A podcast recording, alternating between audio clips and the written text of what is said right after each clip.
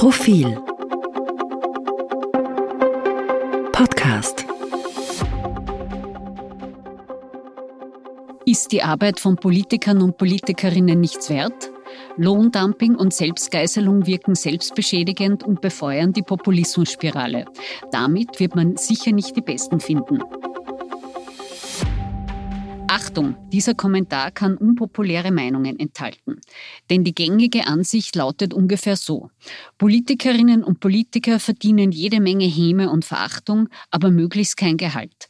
Anspruch auf Urlaub haben sie tunlichst kaum, höchstens ein paar Tage sind drinnen und das selbstredend in Österreich. Dienstreisen sind gefälligst in der Economy-Klasse zu absolvieren, demütiger Fotobeweis inklusive. Für Büromöbel liegt die Maximalgrenze knapp über Bastlerhit Ikea. Kurz, Politik hat sich permanent untertänigst selbst zu geißeln und es so billig wie möglich zu geben, getreu dem devoten Motto, ein bisschen weniger geht immer. So oder so ähnlich klingen die weit verbreiteten Vorurteile. Kein Wunder, Politikerbeschimpfung ist hierzulande längst Volkssport. Keine Frage. Es gibt verflixt gute Gründe dafür, dass das Vertrauen in die Politik auf Tiefstwerten grundelt. Etwa Korruptionsaffären und entlarvende Chatprotokolle. Oder nervige Phantomdiskussionen über Nebenthemen, während Teuerung und Energiekrise belasten. Und geballte Mutlosigkeit, komplexe Probleme anzupacken. Fehlbesetzungen in Ministerämtern. Und, und, und. Bloß schlechte Bezahlung macht aus schlechten Politikern auch keine besseren. Insofern ist der ewige Ruf, Politiker sollen so wenig wie möglich verdienen, aus mehreren Gründen falsch. Mehr noch, kann potenziell sogar gefährlich sein.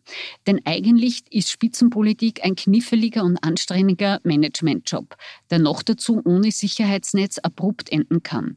Wer nicht will, dass sich ausschließlich Reiche das Hobby Politik leisten können oder es nur Skrupellose mit unbändigem Willen zur Bereicherung und Korruption in den eigentlich hehren Dienst an der Demokratie zieht, muss anständige Arbeitsbedingungen und passende Entlohnung bieten.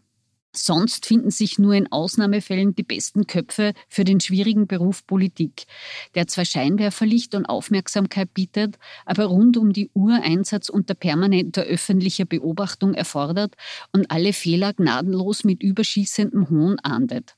Sonst regiert das Mittelmaß, bestenfalls. Zu so viel gesundem Selbstbewusstsein wagt sich aber kaum ein Politiker aufzuraffen, im Gegenteil. Alle beeilen sich im plumpen Wettlauf, um die billige Populismus-Schlagzeile eifrig mitzumachen und sich permanent selbst zu erniedrigen. Auch heuer waren alle flugs zur Stelle. SPÖ-Obmann Andreas Babler verlangte als erster eine Nulllohnrunde für die Politik. FPÖ-Chef Herbert Kickel folgte auf dem Fuß. Das Regierungstour aus Kanzler Karl Nehammer und Vizekanzler Werner Kogler zog eilfertig nach.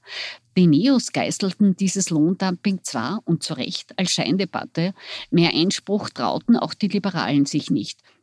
Die einzig lauten Quertöne kamen ausgerechnet vom blauen Landesgranten wie Marlene Swatzek. Die Symbolpolitik, die den Beruf Politiker als immer wertloser darstellt, für wenig zielführend hält.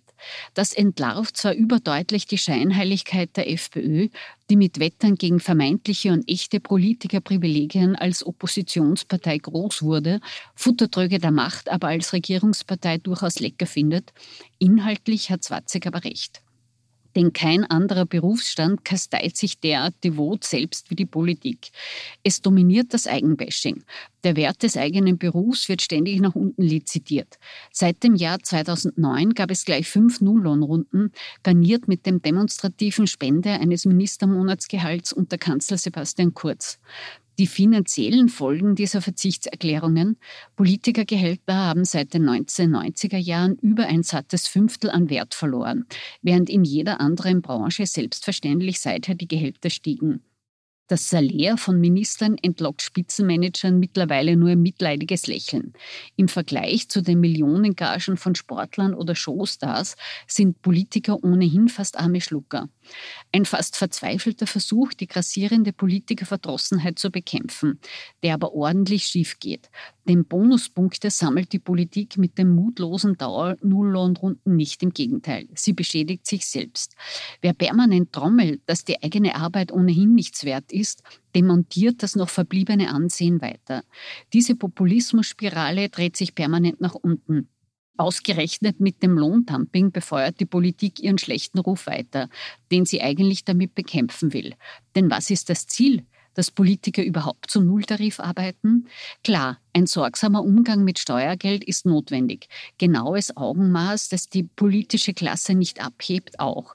Und das Misstrauen gegen Politik sollte ernst genommen werden. Aber Scheinantworten wie Selbstgeißelung helfen niemandem weiter. Das beste Rezept, Vertrauen zurückzugewinnen, ist politischen Gestaltungswillen zu beweisen, Herausforderungen anzupacken, Konzepte vorzulegen, Probleme zu lösen, beherzt Reformen zu wagen, von der Gesundheit bis zum Lehrermangel. Ja, das ist anstrengend und kompliziert. Platt eine Nulllohnrunde anzukünden ist viel bequemer, aber eben kontraproduktiv und mutlos.